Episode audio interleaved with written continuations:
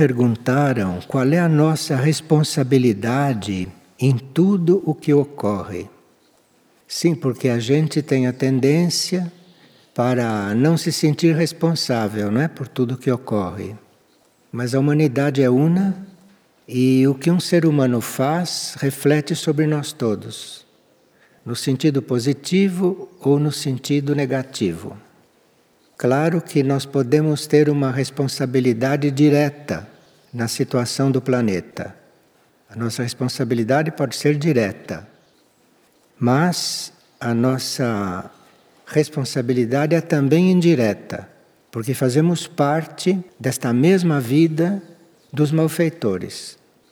Então, nós estamos sim todos proporcionalmente responsáveis pelo que se passa no planeta.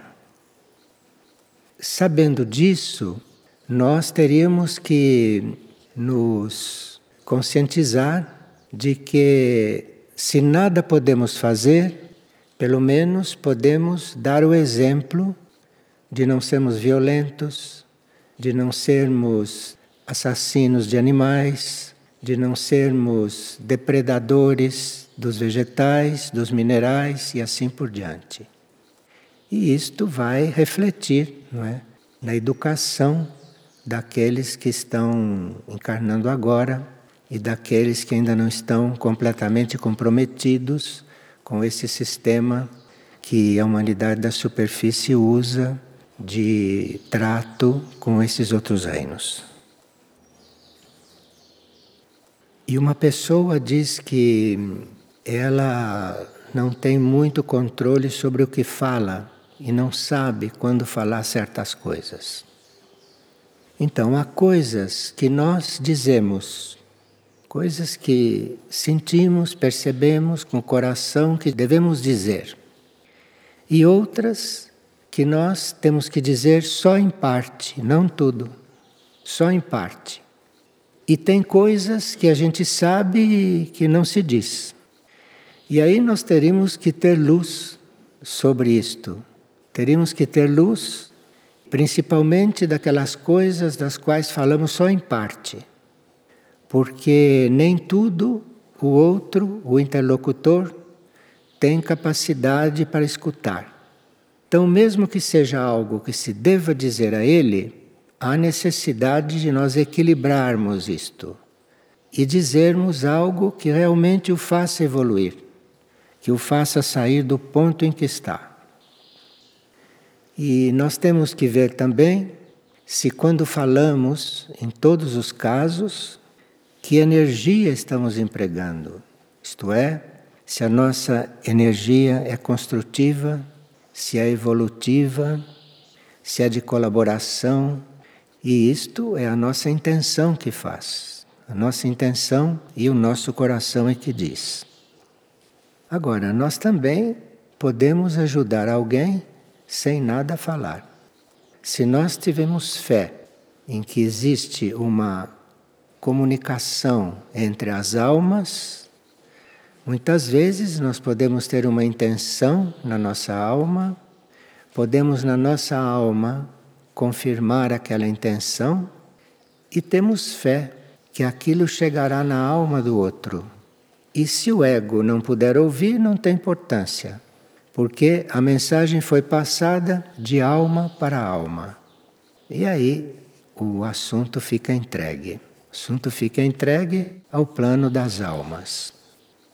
Esse assunto das almas é muito misterioso para nós.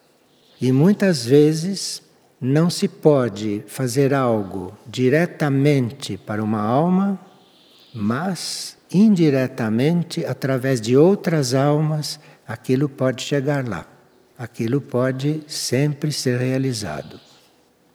E como nós vivemos em um momento, em um ciclo bastante conturbado, e nem sempre há possibilidade de nós nos entendermos corretamente no plano físico, com encontros e tudo isto, pode ser também que os encontros não sejam tão frequentes, não?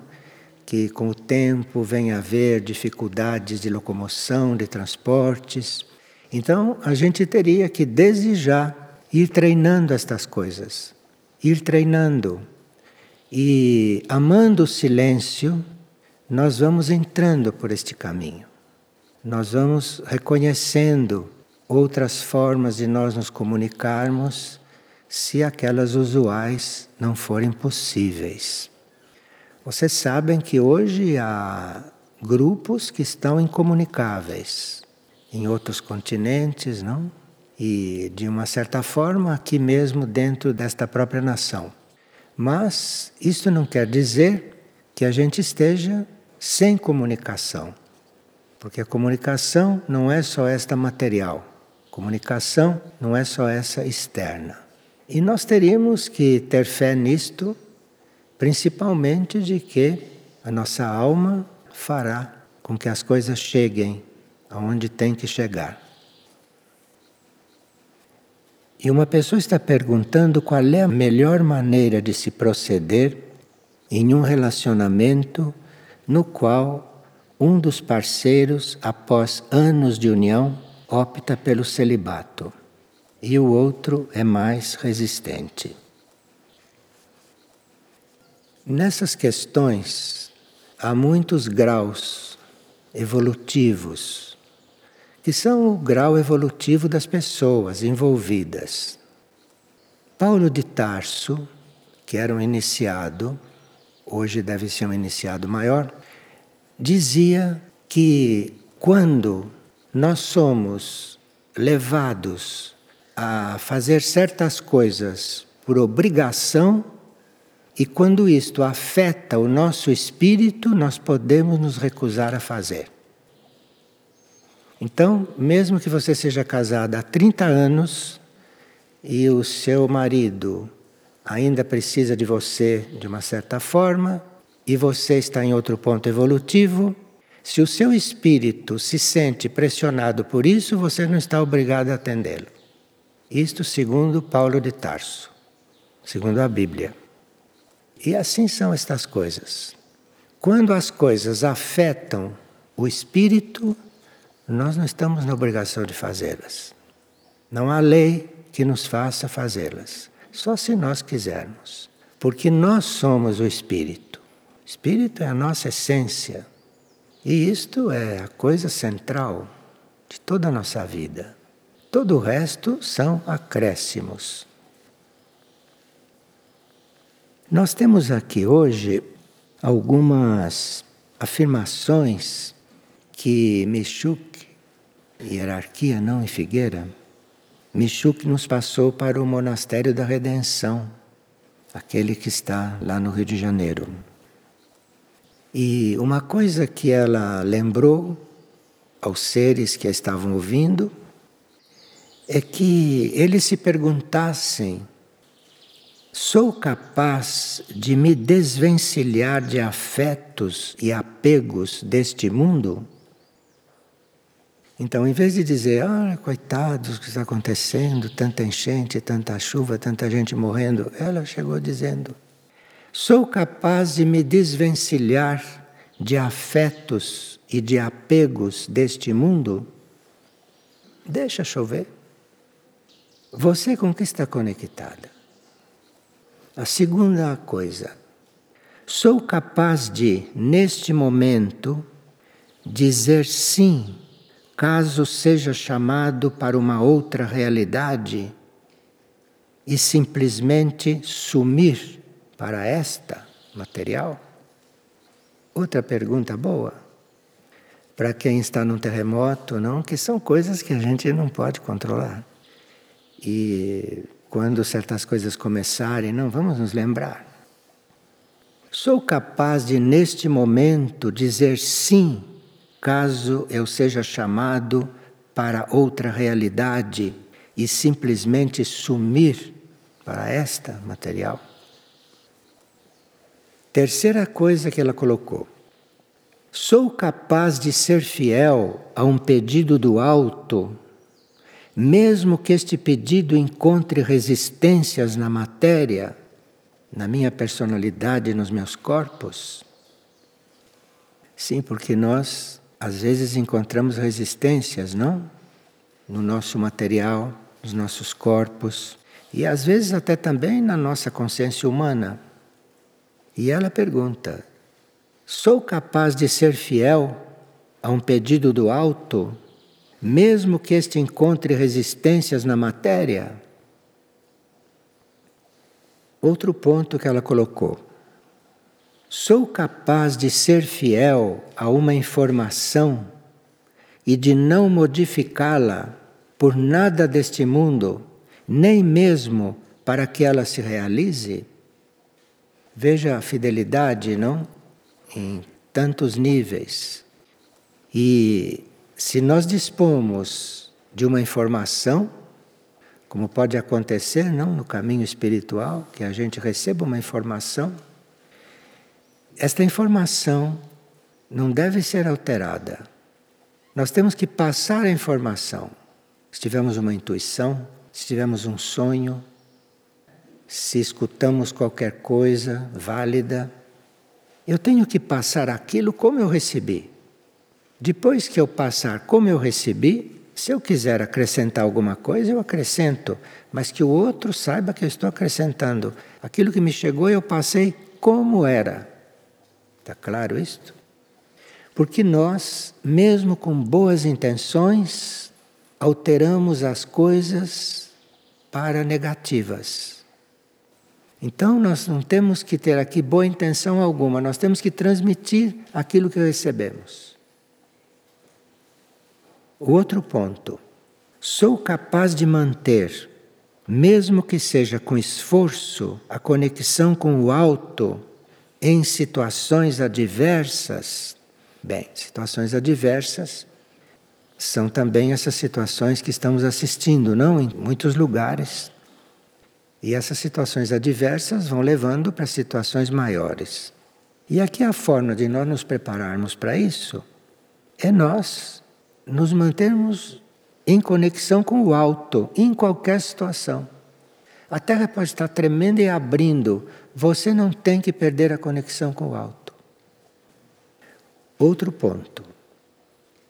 Sou capaz de estar em meio a uma multidão como se eu estivesse só e no meio daquela multidão ser um canal com o alto, eu sozinho? Porque nestas coisas, não, nesses acontecimentos, o normal é que um influencie o outro e que aquilo fique uma massa amorfa. Então, eu sou capaz de estar no meio de uma multidão como se estivesse só? Isto não impede que você esteja colaborando com os outros, que você esteja ali dentro em trabalho, em serviço, até em serviço de socorro, não impede. Mas você não está mesclado com aquilo do ponto de vista da desordem, do ponto de vista do desequilíbrio. Você está assim, e mesmo que você seja ali um único canal, um único canal, isto já é importante, com o alto. Canal com o alto. Outro ponto. Sou capaz de não me dispersar quando a responsabilidade material me chama? Bem, responsabilidade material você sabe o que é, não é? Você está fazendo um alinhamento, você está fazendo uma conexão, você está se coligando com os planos elevados e alguma responsabilidade material pode nos chamar. E mesmo que eu vá atender, eu sou capaz de não me dispersar, eu sou capaz de ser chamado, atender ao chamado, cumprir as minhas responsabilidades materiais e não perder a conexão. E outro ponto. Sou capaz de não esquecer a tarefa? Quantas vezes por dia nós nos abstraímos das nossas tarefas? Sabemos que há uma tarefa, sabemos que fazemos parte de uma tarefa, sabemos que estamos em tarefa, mas eu sou capaz de não me esquecer dela? ou me distraio tanto que só vou me lembrar no dia seguinte. Esqueci qual é a minha tarefa neste momento. E outro ponto, sou capaz de não negar a tarefa, não negar a tarefa. Nisto nós teríamos que refletir, sozinhos, todos, individualmente. Sou capaz de não negar a tarefa? Porque há tarefas que incomodam os outros. Há tarefas que fazem com que os outros se abalem perto de nós. Às vezes, seres que têm até ligações kármicas conosco. E eu sou capaz de não negar a tarefa? Sou capaz de não negar a minha consciência? Outro ponto. Sou capaz de ter discernimento no momento de utilizar a informação que vem do alto? Bem, nós estávamos abrindo a reunião falando disto, não? Falando do que se diz, o que não se diz, o que se diz pela metade, o que não se diz nunca. Sou capaz de ter discernimento no momento de utilizar a informação que vem do alto, porque o que vem do alto para nós é sagrado. O que não vem desses planos mentais, materiais, emocionais nossos, o que não vem desse plano humano, é sagrado para nós. E eu tenho que ter discernimento para usar isto. Tenho que ter discernimento. Porque o alto é muito amplo. O alto é um termo muito amplo. Isto quer dizer coisas diferentes para cada um de nós. E o alto também tem níveis, não é? O alto, nós chamamos além do mental, aquilo tem níveis. E nós precisamos discernir como utilizar esta informação.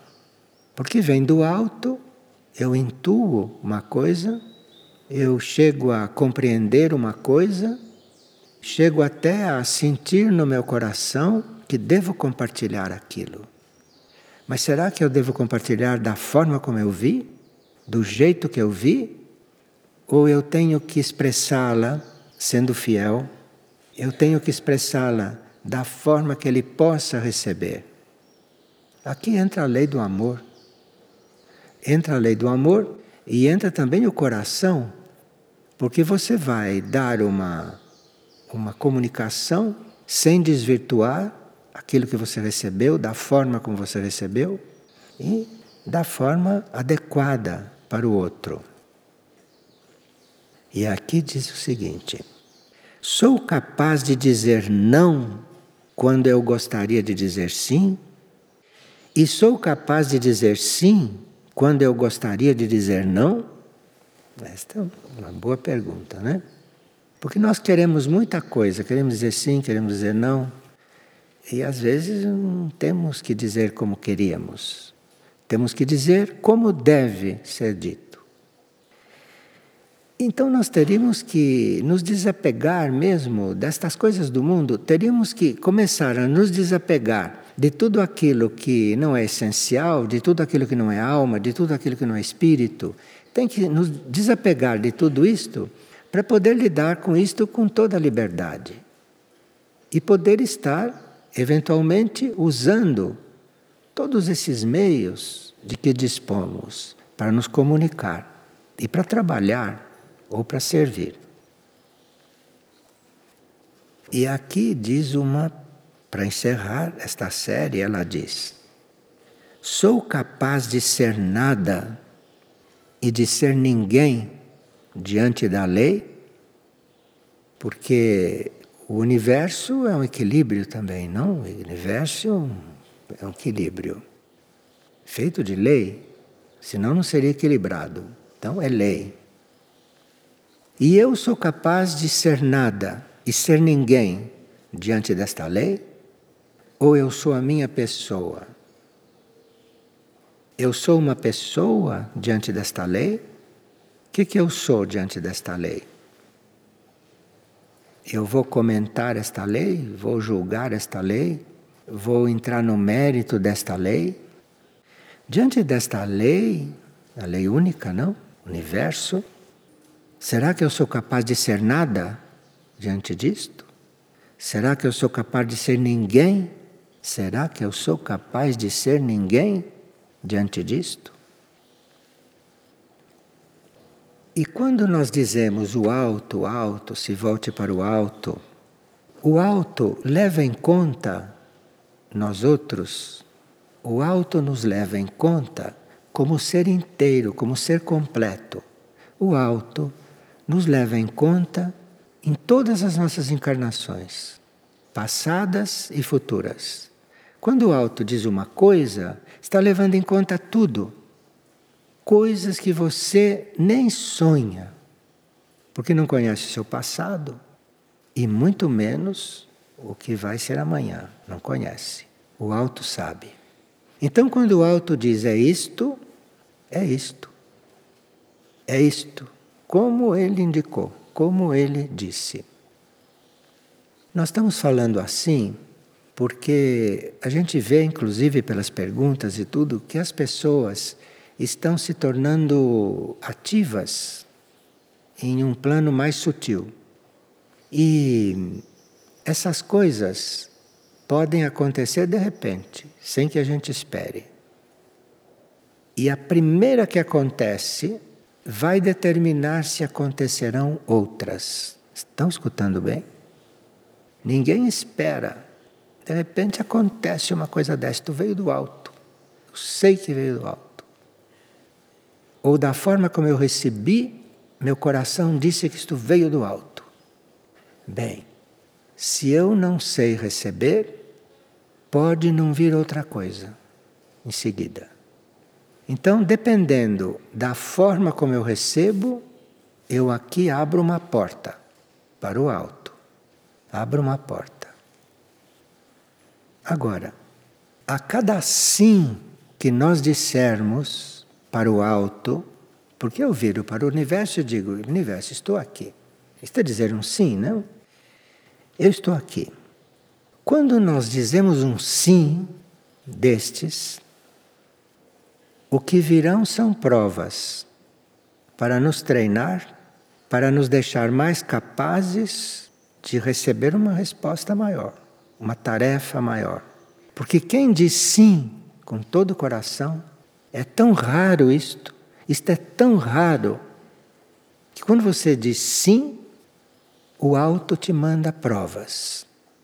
E se você se fortalecer nas provas, aí ele pode te mandar uma grande carga, que você não podia receber, porque não estava provado, não tinha feito o exame. Então muitos de nós estão dizendo sim, estão se ofertando, estão se abrindo e estão recebendo provas, então, passem pelas provas. Respondam passando pelas provas, porque as provas podem ser preparação para aquilo que você depois, amanhã, receberá, eventualmente como tarefa ou como abertura de consciência. E aí, Michuk disse: Eu acho que estava bem perto das pessoas e passou para as pessoas o seguinte: nada é impossível. Nada é impossível. E assim terminou e foi embora. Então, tudo aquilo que a gente não pergunta, tudo aquilo que a gente não expressa, não tem importância. Aquilo que a gente não expressou, aquilo que a gente não perguntou, aquilo que ficou lá dentro, o universo sabe tudo, tudo, tudo. Então, não sabemos não, o que as pessoas, o que um grupo estava imaginando com tudo isto. E ela respondeu sem que ninguém perguntasse: nada é impossível. Então, diante do nada é impossível, do que podemos duvidar, não é? Se nada é impossível. Agora, estas coisas todas dependem de quanto o nosso coração está na coisa, não é? Não só a mente. A mente tem que estar também, porque senão ela trava, ela oferece obstáculos. Melhor que ela esteja, é melhor que ela esteja. Mas se não estiver, se o coração estiver, é suficiente. Bem, Muito pertinente a tudo isso é uma frase que ficou muito presente de ontem para hoje, que é uma frase do Alcorão. Alcorão é o livro de Maomé, não? E lá Maomé diz: Temei a Deus. Aqui no Ocidente, nós costumamos dizer: Deus é amor, não é? Então, quando diz Deus é amor, claro, temei a Deus, que é isso? Mas se ele disse: temei a Deus. Deus é amor. Temei a Deus. Literal lá no Alcorão. Como é isso, não? Madre Shimani gostaria de vir falar deste assunto um pouco aqui. Hoy cuando José me acercó la pregunta, intenté sentir qué podía significar tenerle miedo a Dios. Y no encontré mucha cosa, porque nos ha tocado vivir en este momento, en esta época, que Dios es amor. Y cuando estas jerarquías trabajaban en esta época, estos profetas, la humanidad vivía una situación en la cual debía ser rigurosamente encaminada, porque su edad evolutiva no permitía ciertas flexibilidades. Entonces necesitaba una formación, una educación, un rigor desde el punto de vista espiritual para poder superar sus estados mentales, emocionales, sus estados planetarios. Y muchas veces los grandes líderes espirituales necesitaban transmitir a un Dios severo, justo pero severo, para que esa humanidad pudiera comprender y hasta obedecer más allá de sus propias iniciativas, más allá de sus propias intenciones. Por eso, en muchos libros sagrados sentimos nosotros que el temor a Dios era una fórmula a través de la cual la conciencia podía organizarse y mantener la línea recta. A medida que el humano fue dando algunos pasos y llegando al día de hoy, nosotros, después que Cristo estuvo con nosotros, nos enseñó que Dios era nuestro Padre, que eso es muy importante que todos podamos comprender, que una de las columnas del mensaje crístico es lo que se conoce como la filiación poder reconocer y vivir que somos hijos de Dios y que por lo tanto Él nos ama, nos cuida, nos protege y nos intenta orientar como un padre a su hijo, un padre amoroso, perfecto, bondadoso. Esa era una de las grandes columnas del mensaje de Cristo para que todos nos pudiéramos sentir iguales frente a ese Padre y que pudiéramos recurrir a Él como hijos. A partir de ese momento, la concepción de Dios cambia para el ser humano y se abre la puerta del amor, aquella energía que polariza positivamente al miedo.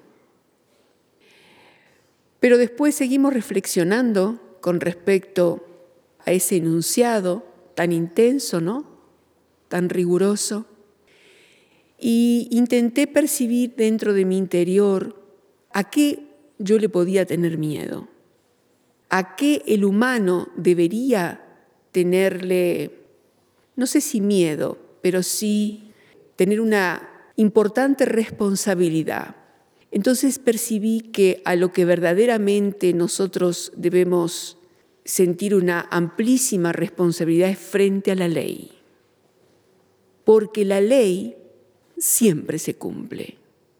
Y cuando nosotros faltamos, no le faltamos a Dios, porque Él como nuestro Padre siempre va a encontrar una forma no solo de asistirnos y orientarnos, sino de volvernos a encaminar. Pero sí sentimos que debemos estar muy vigilantes frente a la ley, porque nosotros generamos una causa y esa causa tiene su efecto y esa es una ley universal que nos rige como criaturas de este universo material. Entonces, cada una de nuestras acciones, cada uno de nuestros pensamientos, cada uno de nuestras intenciones, sentimientos, genera una causa. Y esa causa genera un efecto. Esa es la ley. Y siento que si algo deberíamos temer es a las causas que generamos, porque la ley estará enseguida sobre nosotros. Entonces no es un temor a Dios, porque Dios nos instruye, nos ama y nos da la oportunidad de siempre estar en la senda correcta. Y en el fondo lo que realmente deberíamos temer es lo que sentimos, es a nuestras propias obras, a lo que nosotros generamos porque eso va a activar la ley universal. Entonces, deberíamos reflexionar que mientras tenemos la posibilidad de estar vinculados con Dios, con la jerarquía, en un camino pleno de luz, en un camino perfecto, en un camino resguardado y protegido, de quien debemos estar permanentemente vigilantes es de nosotros mismos. Porque solo nosotros nos apartamos de esa senda correcta, de esa senda recta. Solo nosotros generamos nuestras propias causas que terminan en esos efectos que ya conocemos. Entonces nos sentimos el temor a Dios, Sentimos sí la responsabilidad de vigilar total y absolutamente aquello que generamos, desde nuestro interno, desde nuestra mente, desde nuestra intención, que, saben, hemos repetido algunas veces que la energía la dirige la intención, casi ni siquiera el pensamiento. Porque la intención es lo que promueve nuestras emociones, nuestros pensamientos y nuestras acciones. Por lo tanto, debemos aprender a vigilar nuestras intenciones, aquellas que por lo general están ocultas. Hay cosas que están escondidas, que a veces no conocemos y que de conocer probablemente no aceptaríamos de que forman parte de nosotros. Pero sí están y son esos impulsos de esas cosas escondidas, a veces las que crean, generan nuestras intenciones. Y es esa la intención la que impulsa la energía que se va a proyectar sobre nuestra vida. A eso nosotros deberíamos tener bajo vigilancia permanente, porque eso genera la vuelta de la ley entonces, mientras estemos vigilantes de nosotros mismos, nada deberemos temer, porque la ley es perfecta y mientras nosotros estemos viviendo en ella, ella misma nos va a resguardar, nos va a proteger y nos va a orientar. Y nuestro Padre nos va a mirar desde allá arriba, impulsando su amor sobre nosotros para que nos mantengamos en esa senda correcta. Gracias.